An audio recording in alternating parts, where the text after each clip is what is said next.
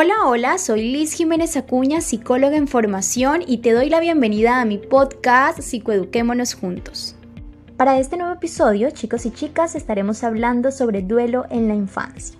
Lo primero que debemos conocer es que en múltiples ocasiones se llega a pensar que durante la infancia, por ejemplo, no hablar de muerte cuando un familiar fallece, madre, padre o figura cuidadora relevante, se evita cierto sufrimiento a los niños y se les está protegiendo cuando realmente, según la psicóloga clínica infantil Manuela Molina, la muerte necesita ser nombrada y enseñada con naturalidad por nosotros los adultos, específicamente porque en los niños el concepto muerte o la palabra muerte no existe, por lo tanto debemos enseñarlo lo más temprano posible. Ahora bien, dicho esto, alrededor de la muerte existen realmente muchos mitos que han sustentado ese comportamiento de, por ejemplo, ocultémosle al niño la muerte de dicho familiar. Por lo tanto, hablaremos tres mitos sobre el duelo en la infancia. Empecemos entonces por el primer mito. Normalmente podríamos escuchar que los niños y niñas no se dan cuenta de lo que sucede tras una pérdida. Esto es totalmente falso, específicamente porque los niños y niñas sí notan la ausencia de ese ser querido, sí se dan cuenta de todos esos cambios que ocurren en su entorno cuando fallece un familiar. El segundo mito o frase que normalmente escuchamos es que los niños y las niñas no elaboran un duelo. Esto también es falso, porque todos los seres humanos pasamos por un proceso de duelo tras la pérdida de un ser querido significativo. En el caso claramente de los niños, pues ellos manifiestan su duelo de diferentes formas, y cada una de estas manifestaciones van a depender de la etapa en la que se encuentren. Y por último, tenemos el mito de que debemos protegerlo para que no sientan dolor, para que no sientan sufrimiento y por lo tanto es mejor disimular y no mostrar nuestro dolor. Esto también es falso, porque la mejor manera realmente de nosotros como adultos protegerlos es comunicándole esa pérdida, es diciéndole claramente con un lenguaje adecuado a su edad, incluirlo en actividades, manifestándole que ese familiar, que esa persona, madre, padre, abuelo, primito o cualquier otro, falleció hablándoles realmente de una muerte, pero también dándole espacio para que ellos mismos puedan expresar eso que sienten, puedan compartir sus emociones y gestionar ese proceso. Además de eso, también incluirlos en esos rituales, claramente acompañándolos de una persona adulta. Y cuando hablamos de rituales, es que, por ejemplo, puedan manifestarle que puede ir al cementerio a llevarle flores, que puede ir claramente a ese funeral y asistir a las diferentes actividades alrededor de ese fallecimiento. Dicho todo esto, podremos entonces identificar que el duelo en la infancia realmente sí existe y ante la pérdida de un ser significativo para un niño y una niña, sí experimentan todas esas manifestaciones y esa ausencia de dicho familiar. Claramente en los niños predomina esas manifestaciones más que todo de tipo fisiológico, precisamente porque sabemos que las estructuras cerebrales apenas se están desarrollando y hay una mayor dificultad para expresar esas emociones y sentimientos. Lo que quiere decir que en cualquiera de los casos, en los niños es más que todo, por ejemplo, manifestaciones conductuales, constantes cambios de humor, de pronto presencia de agresividad, alteraciones en la alimentación, en el sueño, disminución también en ese rendimiento escolar. Y cada uno de esos signos podríamos identificarlos en un proceso de duelo. Muchas veces, chicos y chicas, utilizamos frases como por ejemplo, papá se fue de viaje, hijo tu abuelito se fue al cielo, hija tu mamá está en un sueño profundo o papá se convirtió en una estrella, entre múltiples frases más.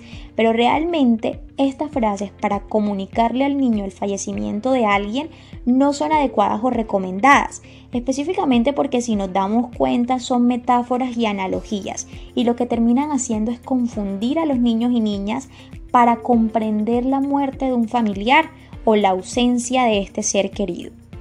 ¿Y por qué sucede esto? Porque en la infancia, específicamente en esos siete primeros años de vida, las funciones cognitivas de los niños no están 100% desarrolladas a las de un adulto, por ejemplo, que sí podría llegar a comprender este tipo de frases. El desarrollo cognitivo de los niños en esta edad predomina realmente un pensamiento mágico, un pensamiento que es totalmente literal, que es carente de una lógica y que por ende hay errores en la interpretación de hechos. Y esto es normal. Por lo tanto, por ejemplo, Decirle que su papá se fue de viaje puede aumentar ese sentimiento de abandono, puede aumentar, por ejemplo, el hecho de que piense que el papá no lo llevó, que el papá se fue de viaje y sobre todo que en algún momento va a regresar. Si tú le dices que su abuelito se fue al cielo, es probable que literalmente el niño piense que sí se fue al cielo, pero que ustedes pueden tomar un avión e ir a visitarlo en cualquier momento.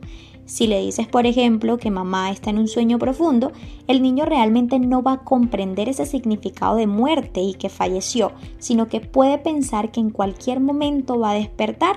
Entonces podemos ver que con esta frase realmente se genera una confusión, más allá de explicar ese significado de muerte. Conociendo todo esto, podríamos entonces ahora hablar de la comprensión de la muerte según la edad. Nosotros como adultos ya sabemos que, por ejemplo, la muerte es universal. ¿Qué quiere decir? Que afecta a todos los seres vivos, que es irreversible, es decir, que nosotros morimos y no volvemos a vivir más, que por ejemplo nuestro cuerpo deja de funcionar e incluso que es incontrolable, que la muerte no depende de nuestros pensamientos. Esto los niños realmente no son capaces de comprenderlo a los siete primeros años de vida. Por lo tanto, ¿qué ocurre los siete primeros años de vida sobre el significado de la muerte? Los niños y niñas, por ejemplo, creen que ellos y los familiares van a vivir para siempre. Se cree que la muerte puede ser interrumpida, al igual que interrumpir un sueño. Como está ese pensamiento mágico, el niño o la niña puede creer que cualquier discusión o cualquier conducta desagradable que haga puede ser la causante de la muerte de ese ser querido. E incluso también piensan que si desean que una persona muera, va a morir inmediatamente. También, por ejemplo, cuando está esa muerte, pueden pensar que si desean que ese familiar regrese de la muerte, eso puede ocurrir. Y esto también es un causante de esos sentimientos de culpa. También pueden pensar o asociar la muerte con la vejez y la enfermedad. Hay muchos niños, y podemos haber notado en algún momento, que piensan como que, por ejemplo, yo no quiero que mi mamá o que mi papá se ponga viejita o viejito porque entonces se va a morir. Entonces allí podemos ver esa relación de la vejez y la enfermedad. Si se ponen viejitos o si se enferman, van a morir. También pueden activarse nuevos temores o antiguos temores. Entonces tienen miedo a dormir solos, tienen miedo a la oscuridad, a quedarse en soledad, sienten angustia por esa separación y ausencia de dicho familiar. Y cada una de estas conductas entonces son normales a la edad de los siete primeros años de vida para comprender ese significado de la muerte. Dicho todo esto, chicos y chicas, voy a compartir con ustedes unas pautas dichas propiamente de la psicóloga infantil Manuela Molina sobre cómo gestionar el significado de la muerte o por ejemplo cómo sobrellevar el duelo en la infancia. Lo primero y lo primordial es que debemos hablarle desde los primeros años de vida al niño y a la niña sobre la muerte. Necesitan realmente que nosotros como adultos seamos una guía para comprender ese significado de la muerte.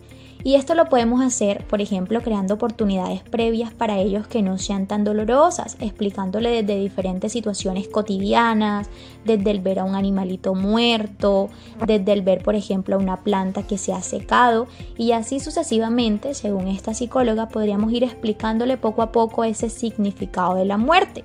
Asimismo, ya a partir de una muerte real de un familiar, primero es importante mencionar explícitamente esa palabra muerte, que puedas decirle como figura cuidadora que su papá murió, que su mamá murió, que su abuelito murió.